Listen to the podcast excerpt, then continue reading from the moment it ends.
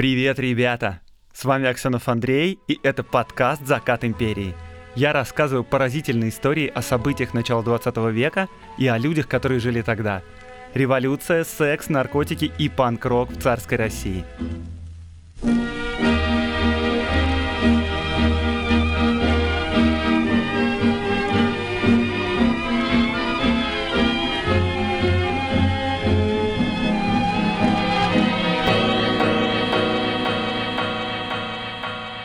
Привет, перед началом сегодняшнего подкаста э, хочу вас пригласить на свой стрим.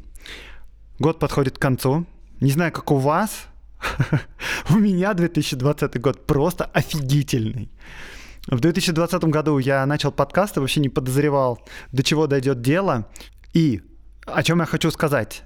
Под конец года, 28 декабря, не будет регулярного выпуска в понедельник, но будет стрим на Ютубе и ВКонтакте в 8 часов вечера по Москве. Пожалуйста, присоединяйтесь к моему YouTube-каналу, ссылка в описании, или к ВКонтактику. Будем там общаться, обсуждать разные исторические вопросы и казусы. И почему я это говорю? Потому что я жду от вас вопросов каких-нибудь. Если вам что-то непонятно, если вам что-то интересно, если вам хочется узнать о чем-то подробнее, пожалуйста, присылайте их мне. Можете присылать на почту, можете писать в комментариях, можете писать в отзывах, в Apple подкастах, где угодно. Я все это соберу, и все это мы будем обсуждать на стриме. Ну и прямо во время стрима вы тоже можете, конечно, задавать вопросы. В общем, приходите, будет классно.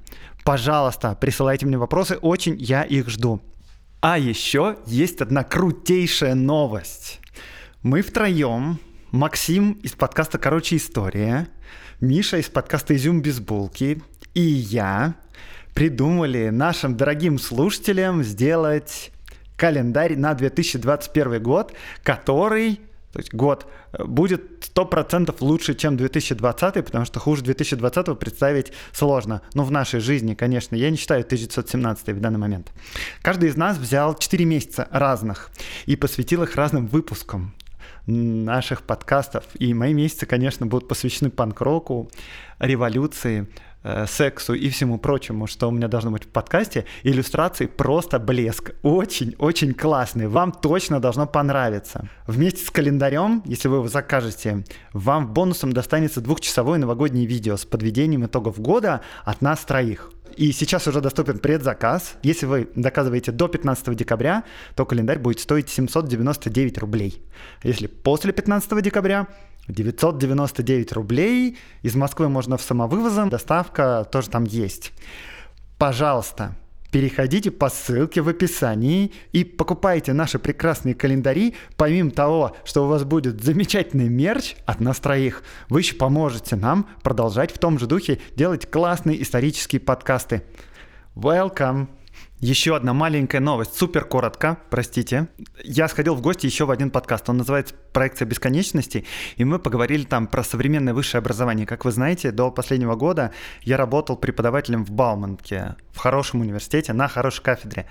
И там у меня спрашивали всякую подноготную и всякие инсайды, и я кое-что рассказал. Если вам интересно, как устроено современное высшее образование в России, то послушайте, там получилась классная история. Иногда, когда я слушал, я даже думал, блин, что-то я опять развязал язык слишком широко. Ну, в общем, короче говоря, в описании этого подкаста будет еще ссылка на выпуск подкаста «Проекция бесконечности» про высшее образование. И сейчас перед началом выпуска, и у меня сегодня будет важная некоммерческая интеграция. За нее не получил денег. Это важная, полезная инициатива, и это важная информация. И я вас прошу послушать эту вставку и помочь этой организации.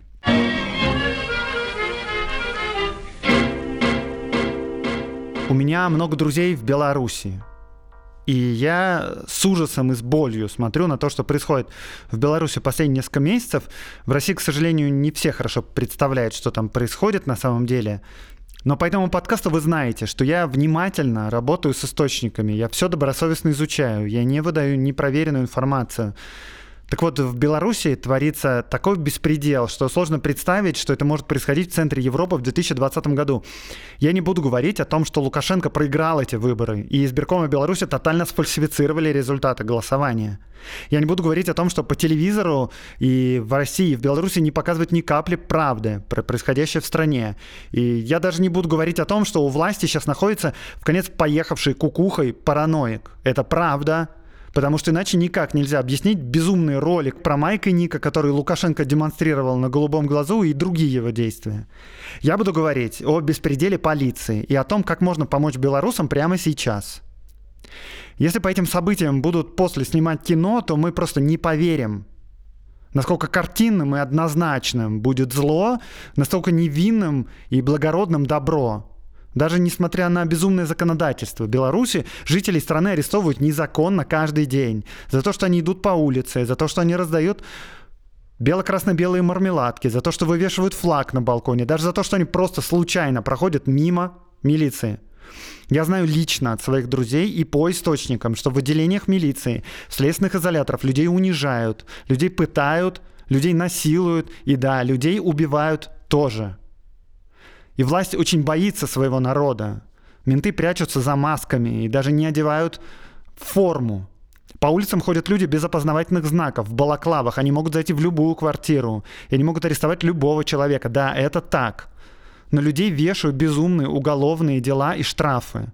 Но белорусами можно только восхищаться. И в Беларуси есть несколько организаций. Сегодня я буду говорить про организацию Buy Help, которая помогает арестованным. Люди скидываются в этот фонд, и этот фонд оплачивает штрафы за невинно арестованных. Он нанимает адвокатов, чтобы помогать арестованным, он обеспечивает медицинскую помощь. Если вам кажется, что таким образом вы будете просто спонсировать диктатуру Лукашенко, то это не так. Представьте, сколько людей невинно страдают, вы можете им помочь. Представьте, что будут думать люди, получив такую помощь. Они поймут, что они не одни, что у них есть поддержка. К сожалению, даже такая инициатива нетерпима для людей, захвативших власть в Беларуси и незаконно удерживающих ее. На волонтеров Help началось давление, некоторые из них арестованы, некоторые вынуждены скрываться. В этих условиях я не могу не призвать вас помочь людям Беларуси. В описании этого выпуска ссылка на сайт инициативы и на аккаунт PayPal, где вы можете сделать пожертвование с любой банковской карточки. Я призываю вас это сделать, и я сам это тоже сделал. Мои друзья работают там, этому фонду можно доверять. И да, конечно, очень скоро эта безумная диктатура падет. Просто невозможно представить себе настолько чудовищный античеловеческий режим в 2020 году в середине Европы. У него нет поддержки ни в какой социальной группе среди белорусов, и это тоже правда. Победа близко, сдаваться нельзя, но и помогать тоже нужно. Живе Беларусь!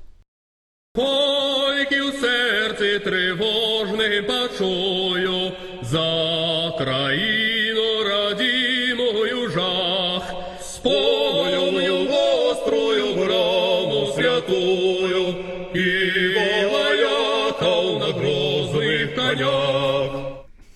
Окей.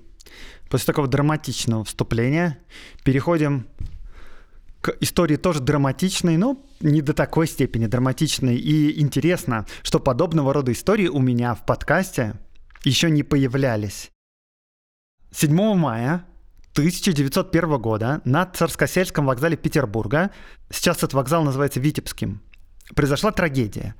Прекрасно одетый пожилой мужчина с седой бородой, больше всего похожий на перворазрядного купца-промышленника, на глазах у всех бросается под поезд. Поднимается суматоха, вызывает врачей, но было уже слишком поздно. Вскоре выяснилось, что погибший один из богатейших людей империи – купец, банкир, промышленник и меценат Алексей Кириллович Алчевский. Причиной гибели в биржевых кругах стали сразу называть несостоятельность финансовой империи Алчевского – в его руках были сосредоточены банки, биржа в Харькове, металлургические заводы на Донбассе и в Мариуполе. А между тем, 1901 год – это самый тяжелый для мировой экономики тогда. Бушует финансовый кризис, мировой финансовый кризис. Темпы роста критически упали и в Европе, и в России, которая является частью Европы, и в Америке. Например, частный Путиловский завод крупнейший в стране, подешевел на две трети. Русско-Балтийский вагоностроительный завод известный нам по автомобилям Руссобалт, но тогда он еще их не выпускал, тоже подешевел на две трети. За полтора года до описываемых событий разорился, попал под суд за злоупотребление Сава Мамонтов. Купец, просто тяжеловес, миллионер. Разорился другой миллионер, железнодорожный магнат фон дер Вис. Вместе с ними пошли на дно их банки, их предприятия и организации.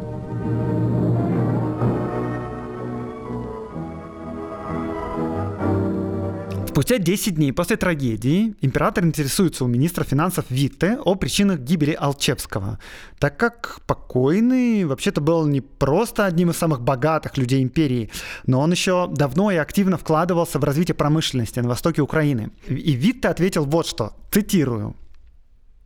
Умерший Алчевский заложил в Харьковском торговом банке разных паев и акций на 6 миллионов рублей – не имея возможности быстро выручить выданные под них деньги, банк затруднен в расчетах. Э, на понятном современном русском языке, если вы не поняли, что говорит министр финансов, это значит вот что. Алчевский взял миллионные кредиты в Харьковском торговом банке под залог своих заводов и других предприятий.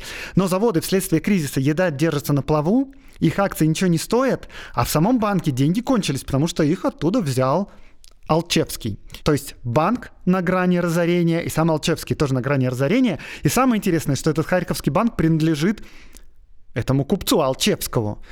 То есть получается, что он занял деньги сам у себя и сам себе не может вернуть заложенное имущество, и в результате решил прыгнуть под поезд. Это какой-то ураборос, да? Какая-то змея, кусающаяся за хвост. И да, это почти что так, но немножко сложнее. И сегодня мы будем разбираться подробнее. А, возвращаясь к диалогу Вита и Николая II, Вита, в принципе, говорит, что покойный вообще владел достаточным количеством активов, и, по-видимому, вообще их стоимость базовая покроет все эти долги, и что министр финансов уже отправил в Харьков ревизию, и подробно все дела проверяются. Но на самом деле финансовый удар оказался гораздо сильнее, чем предполагалось. И банкротство Алчевского потянуло за собой множество других предприятий на дно.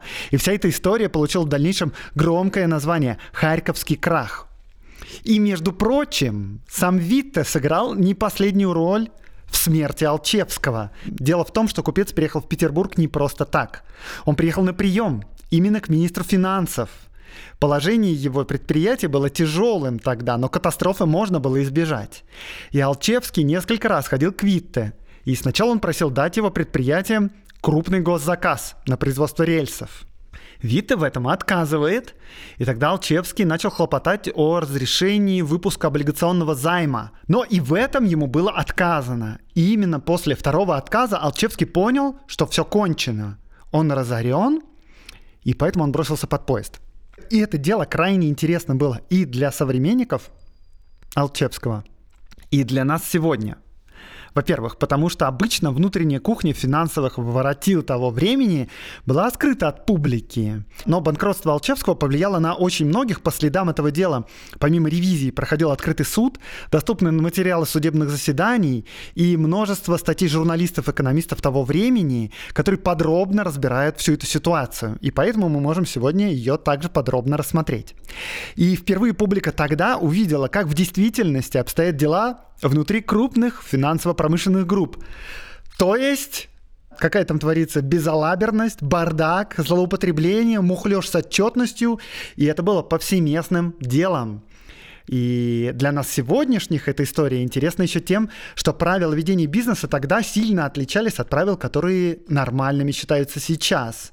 И некоторые вещи, которые были тогда незаконными, сейчас не просто легальны, а даже ну, необходимы для нормальной работы.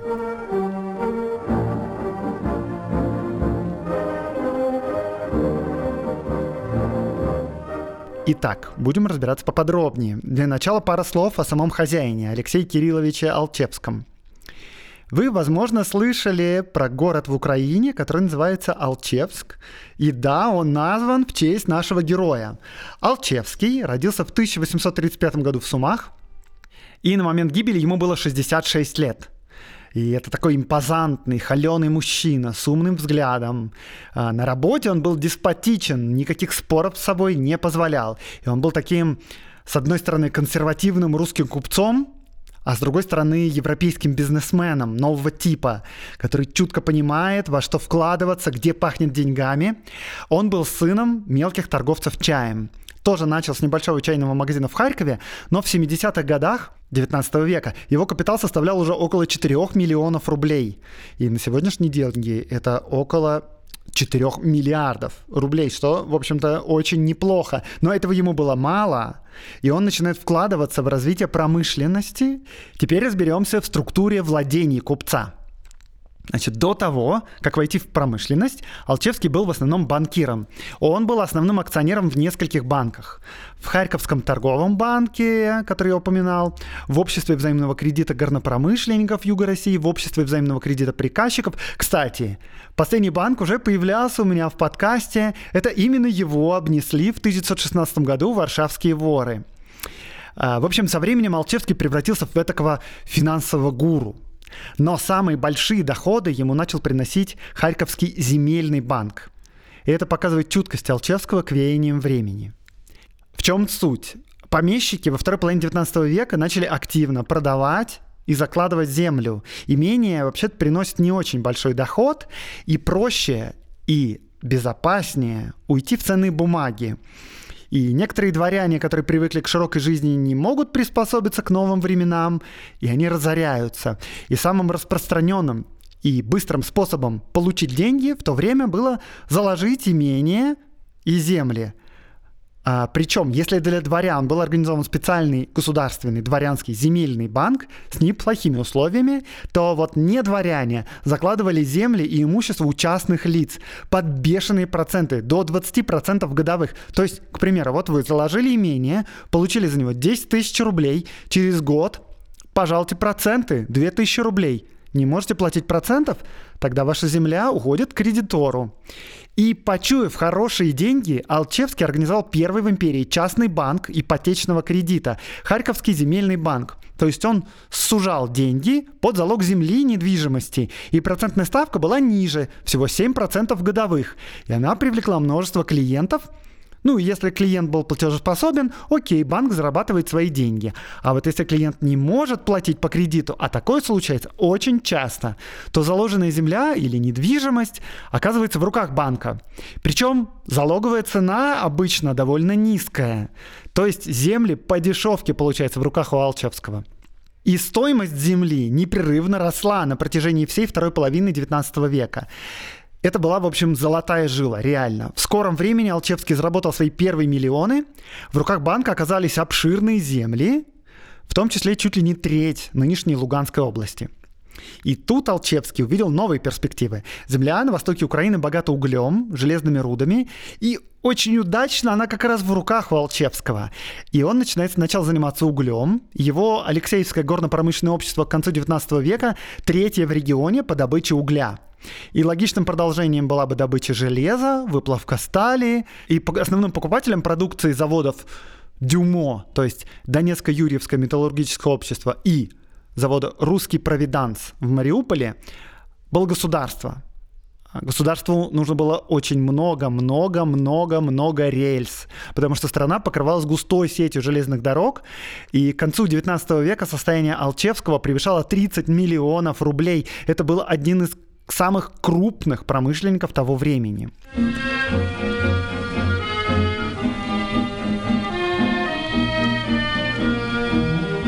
И вот тут первая особенность построенной Алчевской империи, и эта особенность на сегодняшний день кажется удивительной. Как вы понимаете, у него в руках есть супердоходный банк просто с миллионами на счетах. Это вот это как раз земельный банк. Логично было бы, чтобы деньги не гнили в банке, да, а крутились и приносили доход, хорошо бы их использовать, то есть инвестировать в новый бизнес, то есть в металлургическую промышленность. И на сегодняшний день это удивительно, но банковское законодательство того времени этого не позволяло. В империи тогда существовали как бы разного типа банки, и у всех были разные правила. Так вот, как раз земельные ипотечные банки не имели права инвестировать свои средства практически вообще никуда. Такие дела. Э, зачем это было сделано? Государство таким образом пыталось проявить заботу о вкладчиках, клиентов этих банков. Устав этих банков не разрешает им никаких операций, кроме приема в залог недвижимого имущества. То есть вклады размещать нельзя, давать простые, то есть необеспеченные залогом кредиты нельзя. Конечно, речи вообще не шло о том, чтобы свой основной или запасной капитал инвестировать в промышленность. Это нельзя, противозаконно. И самое глупое вообще в этой всей ситуации было то, что банк не имел права даже накапливать чистую прибыль. По уставу 5% от чистой прибыли отчислялось в запасной капитал, а все остальное по итогам года должно было обязательно выплачиваться акционерам и учредителям в виде дивидендов. И это вообще лютейший бред. То есть Государство запрещает бизнесу делать накопления и инвестиции делать из чистой прибыли. То есть банк фактически генерирует кучу кэша, а использовать его нельзя по закону. И такой порядок правильно вы думаете, фактически тормозил имперскую экономику. То есть на счетах земельных банков скапливались огромные средства, которые могли бы работать, инвестироваться в промышленность, развивать заводы и фабрики по всей стране, приносить доход – но государство следило за тем, чтобы эти деньги не инвестировались, а просто раздавались бы акционерам. И, конечно, раздавать такую огромную кучу денег, которую можно было бы вложить в производство и получить еще больше прибыли, было просто невыносимо. И, конечно, финансовые воротилы того времени плевали на эти законы и вкладывали эти средства в свои проекты. Особенно, если у тебя есть карманный земельный ипотечный банк, который генерирует кэш, обычный банк и промышленные предприятия. Итак, схема, которой в конце концов пришел Алчевский, была такой. Он, значит, основной акционер но не единственный, кстати, это важно в дальнейшем окажется.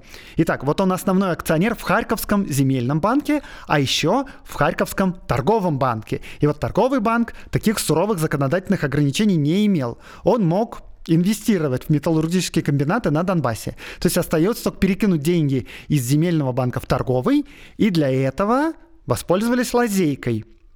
Потому что земельные банки могут по уставу выдавать другим банкам суды.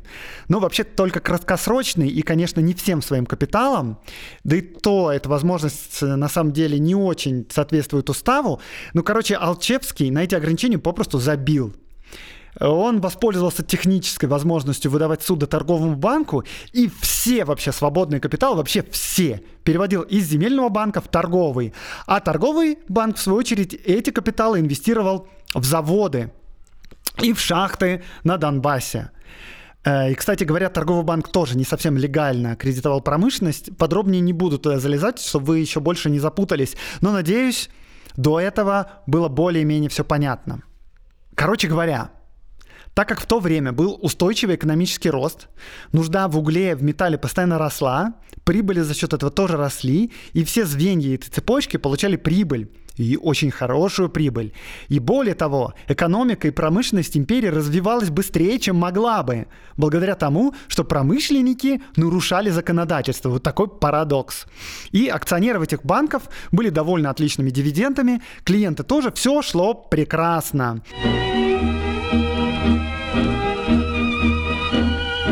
В середине 90-х годов разбогатевший Алчевский заказал ведущему архитектору Харькова Бекетову строительство зданий Харьковского торгового банка и Харьковского земельного банка на Николаевской площади. Сейчас это площадь Конституции в Харькове. А в здании земельного банка сейчас расположен автотранспортный колледж.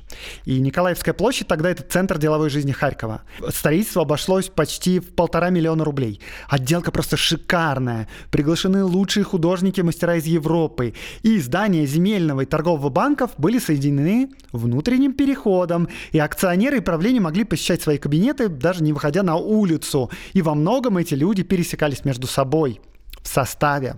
Потому что правление обоих банков было разным, но вообще-то основную группу составляли близкие друг другу лица и родственники. И прочие члены правления обеих банков, вот кроме этой узкой группы лиц, были просто людьми, которых Алчевский набрал для придания как бы высокого статуса своим банкам. И эти люди в дела банков не лезли, их вообще даже не посвящали в дела банков, в бухгалтерских документах они ничего не смыслили и полностью доверяли финансовому гению. Алчевскому.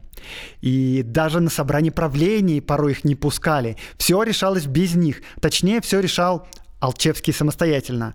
Однако все члены правления подписывали годовую отчетность и выступали перед акционерами. И не глупо ли было брать на себя такую ответственность, спросите вы? Конечно, глупо. И вот что некоторые сотрудники банка показывали позже на суде. Цитирую. Обвиняемые Темницкий и Дракин показали, что подписывая доклады ревизионной комиссии, они вовсе не знали ни о залоге процентных бумаг запасного капитала и закладных листов досрочного погашения, ни об убытках, не знали, что долги и убытки банка скрыты по отчетам в счетах дебиторов и кредиторов. С истинным положением дела банка они не могли ознакомиться, так как правление никогда не приглашало их на свои совещания о текущих делах и вообще игнорировало их. Не имея никакого понятия о бухгалтерии, Темницкий по образованию юрист, а Дракин по профессии доктор. Они не касались вовсе бухгалтерского дела, не считая себя способными даже в кавычках, нравственно обязанными исполнять это дело. Ревизию бухгалтерского дела предоставляли всецело третьему члену ревизионной комиссии Лысогоренко по профессии бухгалтеру. На их вопросы Лысогоренко всегда отзывался, что по бухгалтерской части все обстоит благополучно. Прямо святая простота. Однако, конечно, члены правления получали хорошее вознаграждение по итогам каждого года до 15 тысяч рублей – и несмотря на то, что по уставу все члены правления обладали равным голосом, на деле заправлял всем лично Алчевский. И слушали все его беспрекословно. Он реально был прямо тираном в своих делах.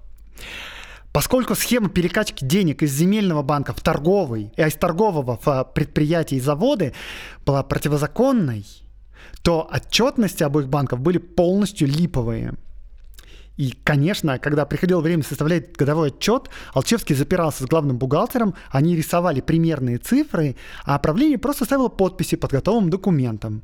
И понятно, что все суммы, которые непрерывно ходят туда-сюда из банка в банк, они просто были у Алчевского в голове.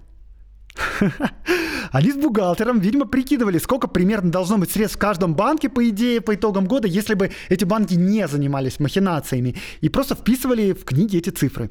И никакой черной бухгалтерии на суде не нашлось, и судя по полному беспорядку в делах, все это делалось на глазок. И на первый взгляд это шокирует немножко. Как так, как можно вообще создать финансовую империю, быть одним из богатейших людей в стране и при этом уметь такой бардак в бумагах? Вот так, очень просто и аудит, потому что и ревизии частных предприятий были тогда крайне редки, беззубые. Пока дела идут хорошо, никому не приходит в голову, что там подсчитывать и лезть в дела частных предприятий. Мечта либертарианства. А, не знаю, кстати, как сейчас, Подозреваю, что в предприятиях с обширной черной бухгалтерией тоже невероятный бардак. Потерять туда-сюда пару миллионов ничего не стоит. И тут было бы интересно почитать комментарии современных специалистов. Так что, если среди вас, слушатели мои, есть, э, в общем, экономисты, бухгалтеры или какие-нибудь эм, банковские служащие, можете поведать нам пару инсайдов в комментариях. Сильно ли ситуация отличается от сегодняшнего дня? Ладно, э, что-то я отвлекся. Итак, возвращаемся назад. Значит, дивиденды по итогам года тоже рассчитывались не исходя из реальных данных, а просто чтобы показать успешность предприятий. По свидетельству Юркевича, бухгалтера, определение дивидендов происходило таким образом, цитирую.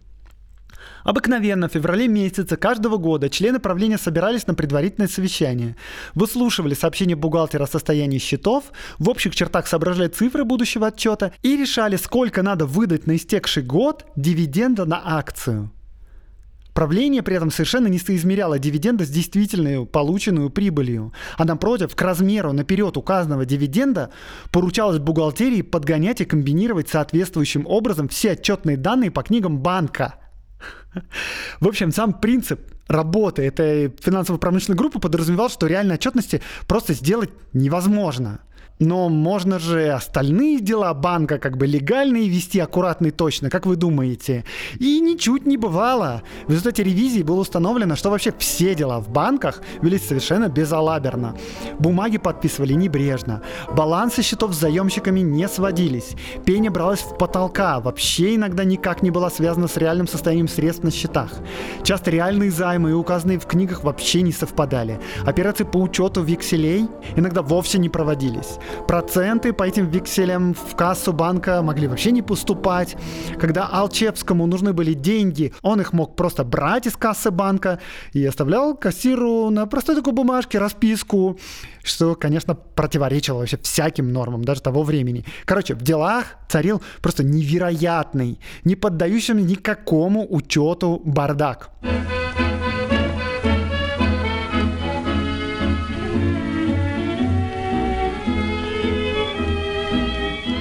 По итогам суда экономист и публицист Герценштейн написал книгу даже «Харьковский крах», где он на 200 страницах методично расписывает все случаи злоупотребления, халатного отношения к делу, и все это перечислять я, конечно, не могу, просто это невозможно, хотя там порой феерические случаи.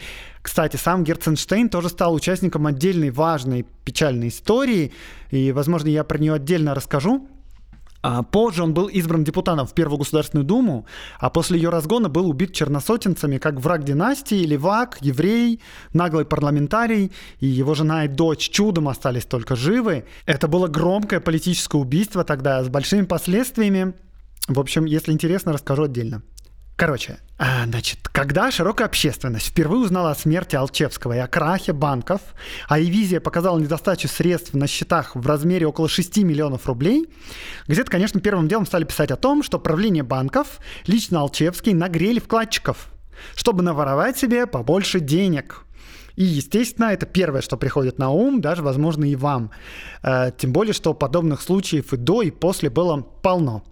Однако по мере того, как дело прояснялось, выяснилось, что эти махинации проводились не для того, чтобы наворовать.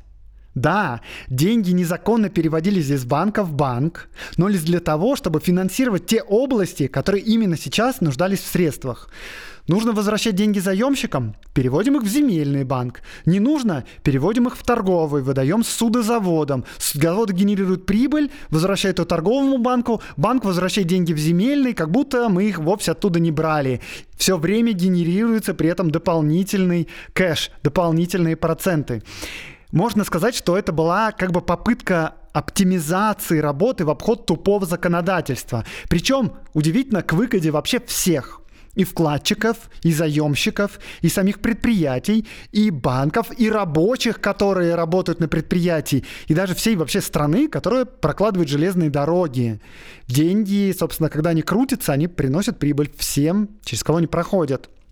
И логично, что если такие классные дела у нас творятся, и каждая копейка, блин, которую мы вкладываем в заводы, приносит прибыль, хорошо бы этих копеек вложить побольше. И в какой-то момент Алчевскому стало не хватать тех денег, которые генерирует его земельный банк. И вот он уже берет средства в кредит у других предпринимателей. В 90-е годы он почти ежегодно берет кредит в миллион рублей у братьев Рябушинских. А это богатейшие московские купцы.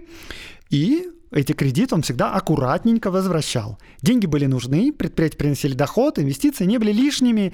К моменту банкротства Алчевский был должен Рябушинским примерно 2 миллиона рублей. И это, кстати, привело к важным последствиям. Попозже об этом я расскажу. Но Алчевскому хочется еще больше денег. Земельный банк а, все свои свободные средства передавал торговому, да, как мы помним. У него как бы ничего нету на счетах, но хочется еще больше денег. И тогда земельный банк выпускает облигации займа под залог своего имущества. То есть, как бы со стороны это выглядит немного парадоксально, да? То есть у банка, по идее, огромное количество средств.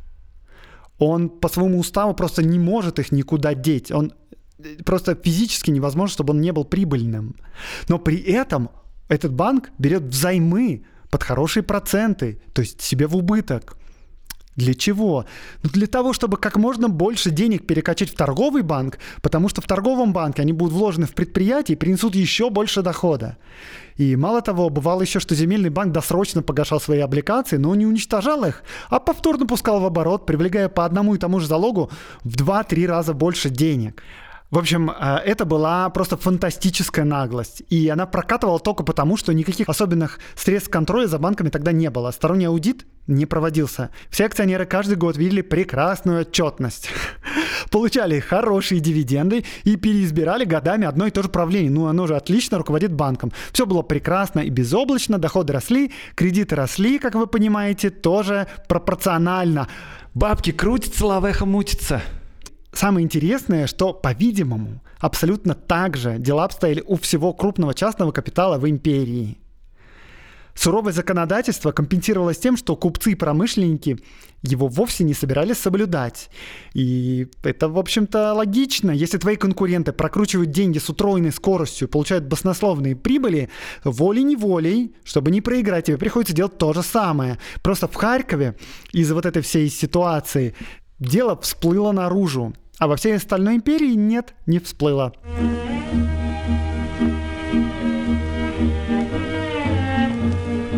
процессе расследования, надо сказать, конечно, было выявлено множество злоупотреблений в личных целях тоже, но вообще по сравнению с общими суммами потерь это были мелочи. Например, там члены правления легко получали кредиты в банке или закладывали акции по завышенной цене. Вот, например, в 1900 году, когда уже бушует кризис, банк купил акции Донецкого металлургического общества по курсу 360 рублей за штуку на имя Алчевского и другого члена правления Абрамова. А к концу года их стоимость упала до 200 рублей. И документы просто переделали, типа мы ошиблись, это не Алчевский и Абрамов купили акции, да, знаете, это просто сам банк э, купил их за свои деньги на свой счет, и, соответственно, у Бынки тоже понес сам банк, а просто в бумагах мы немножко перепутали в самом начале. И Общая безалаберность приведений дел, конечно, не могла не провоцировать разных сотрудников банка к мелким нарушениям в целях личного погашения. Например, сотрудник банка Суханов, который заведовал работой с векселями, пользовался тем, что получал от клиентов наличные. И он, возвращая клиентам вексели, деньги клал не в кассу, а относил домой – и как он объяснил следствию, в книгах банка вообще разобрать было ничего невозможно. Сколько реально денег на счетах понять было нельзя, а он, цитирую я, показания предвидел угрожающий банку конец и потому хотел доставить семье возможность хорошенько пожить. А далее еще он, кстати, показал, что уже несколько лет занимался этим и что никогда не был замечен. Еще бы, блин, его заметили при полностью фиктивной отчетности. Он сказал, дескать, что вообще-то когда-то давно он нуждался в деньгах один раз, принял деньги от клиента, но положил их не в кассу, а расплатился с личными долгами, рассчитывая вернуть деньги в кассу чуть-чуть попозже. Ну, и как-то так дело пошло само по себе, что за 15 лет он присвоил себе около 60 тысяч рублей. То есть это около 60 миллионов по сегодняшнему курсу и вообще ничего. И более того, он показал, что для многих членов правления делались послабления, там не брались проценты за просроченные вексели, бумаги принимали задним числом, а иногда просто заменяли старые векселя на новые. Короче, просто дикий, феерический, невообразимый бардак. И даже удивительно, что за 15 лет этот Суханов увел из банка только 60 тысяч рублей. Кажется, если бы он и в 5 раз больше увел, никто бы этого тоже не заметил. А, в общем, сам Алчевский, похоже, не воспринимал эти банки и предприятия как акционерные общества.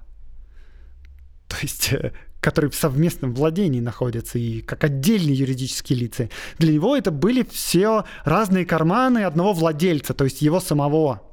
То есть какая разница, где лежат деньги, да? В правом кармане под названием земельный банк или в левом кармане под названием торговый банк или вообще в заднем кармане под названием личный счет.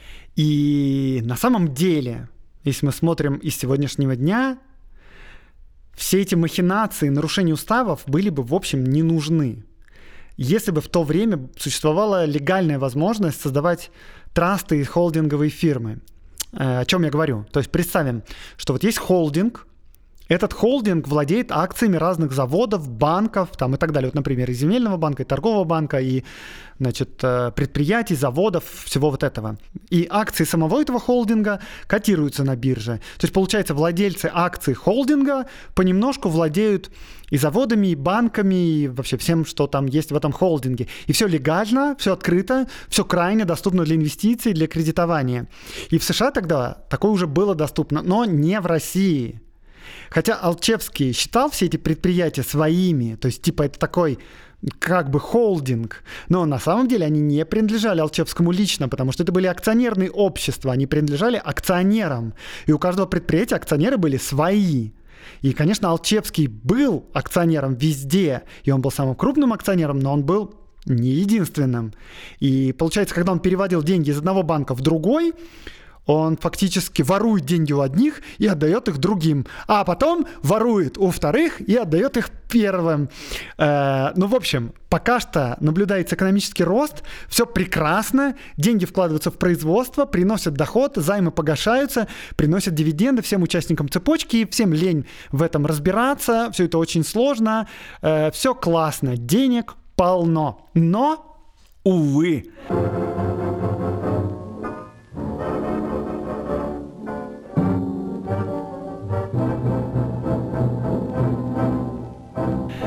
1899 году начался экономический кризис. И в России из-за несовершенства финансовых институтов постоянно наблюдался недостаток живых денег, а темпы роста производства постоянно росли. Реально, очень большими темпами.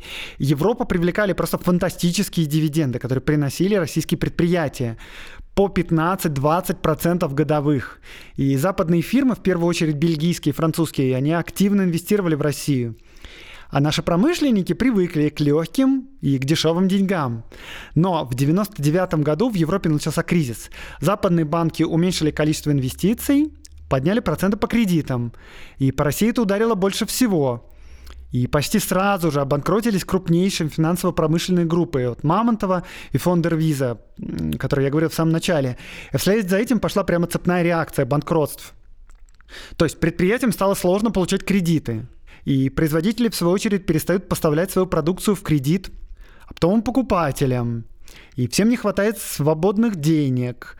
Возникли проблемы со сбытом, потому что, соответственно, у оптовых покупателей и у розничных покупателей нет достаточных средств для полной предоплаты товаров. И происходит кризис перепроизводства. То есть товары появляются, но купить их никто не может. И продукцию в результате продавали даже ниже себестоимости, лишь бы только хоть кому-нибудь продать. И дутые предприятия развалились в самом начале кризиса, но к 1901 году на грани краха оказались самые солидные фирмы. И особенно сильно от кризиса пострадала тяжелая промышленность, то есть как раз металлургия. Она завязана сильно на кредиты и заказы от государства. А государство как бы экономит уже вот у империи Алчевского дела начинают идти все хуже и хуже, потому что все завязано в результате на заводы. Производство не останавливалось, рабочим платят зарплату, а продукцию сбывать все сложнее и сложнее. Подходят сроки возврата кредитов, то есть нужно назад перекачать деньги с заводов в торговый банк, а торговый банк должен вернуть их земельному, чтобы все опять оказались в плюсе. Только у завода денег нет, потому что рельсы он продать не может. Их никто не покупает. Тогда Алчевский, чтобы как бы переждать кризис, все больше и больше погружается в свои испытанные махинации по перекачиванию денег, перезакладу одной и той же собственности в разных местах. То есть его цель была дотянуть до конца кризиса. А еще его могла бы спасти помощь государства, то есть крупный госзаказ.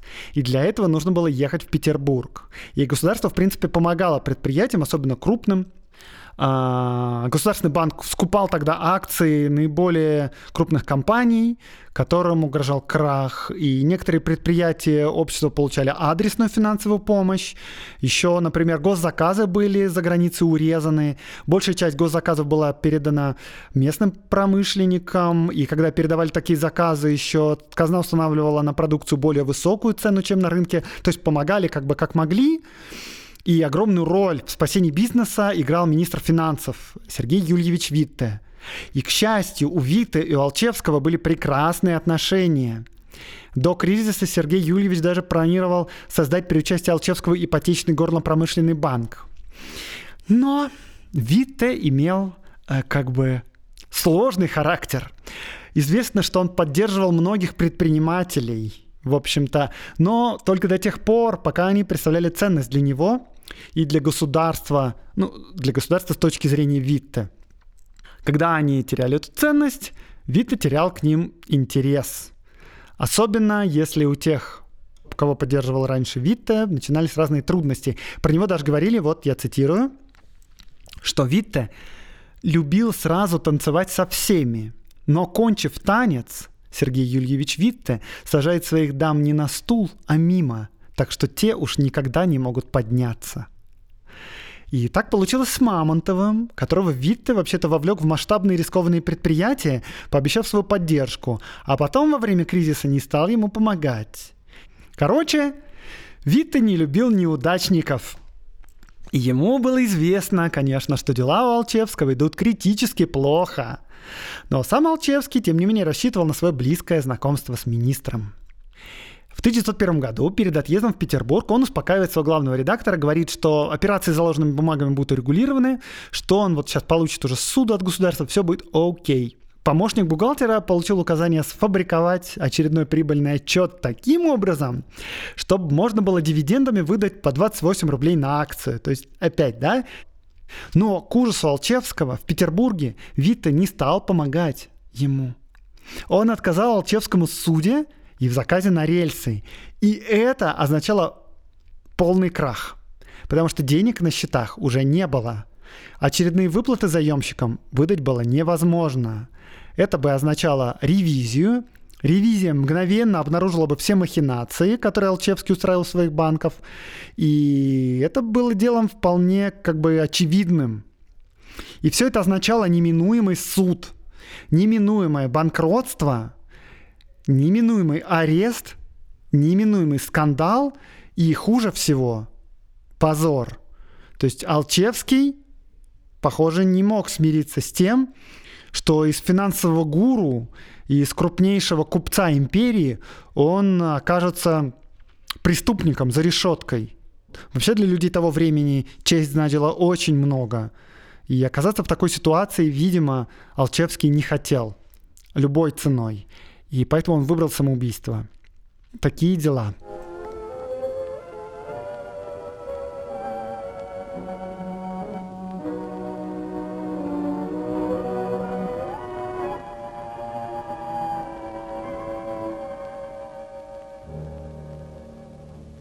Когда начался суд, на скамье подсудимых, конечно, очутились члены правления.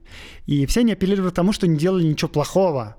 Большинство вообще даже не подозревало о том, что дела в банке идут как-то не так. Мы типа просто подписывали документы, которые нам подсовывали. А те, кто были в курсе дел, во-первых, говорили, что дела так делают вообще все, куда ни плюнь.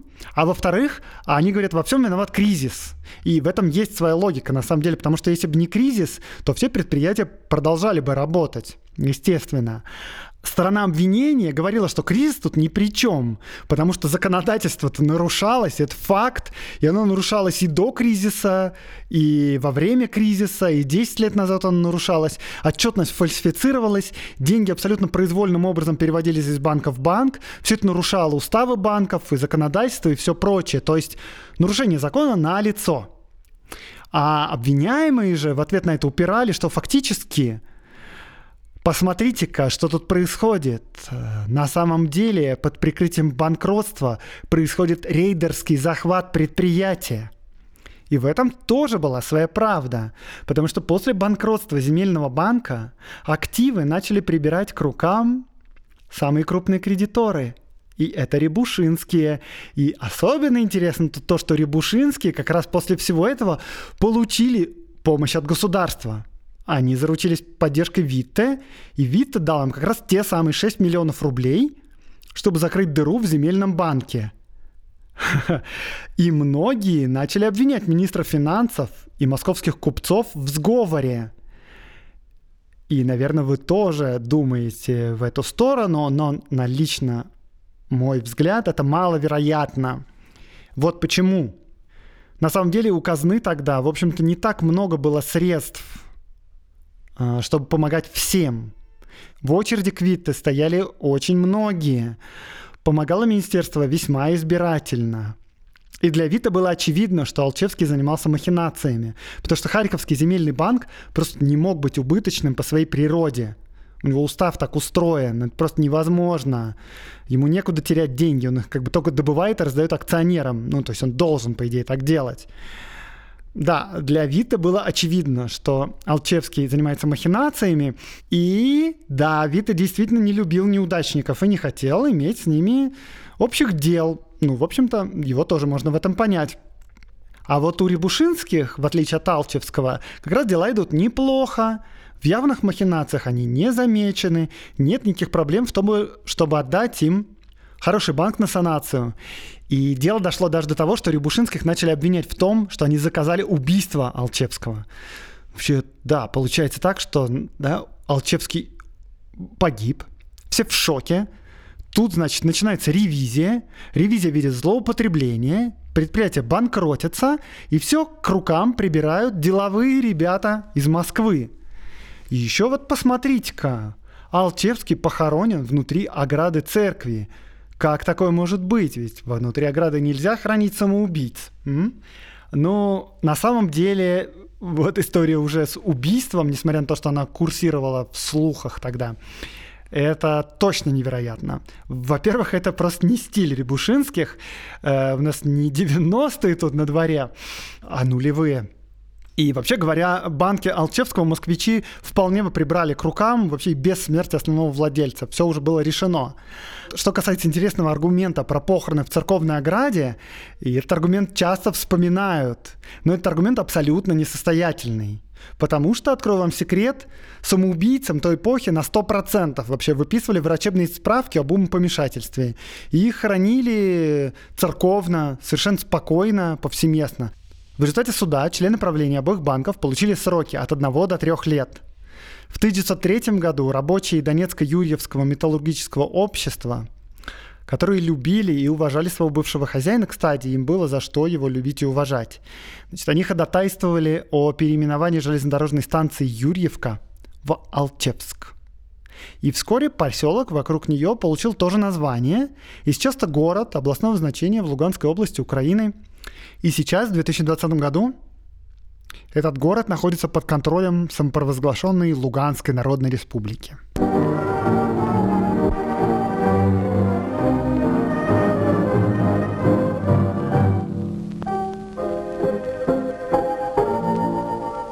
Это был подкаст «Закат империи» и с вами Аксенов Андрей – я рассказываю о людях, повлиявших на нашу страну, о событиях, которые не так просты, как кажутся, о том, чего нет в учебниках истории. Лайк, репост, подписывайтесь на мой канал. До новых встреч в новых выпусках подкаста.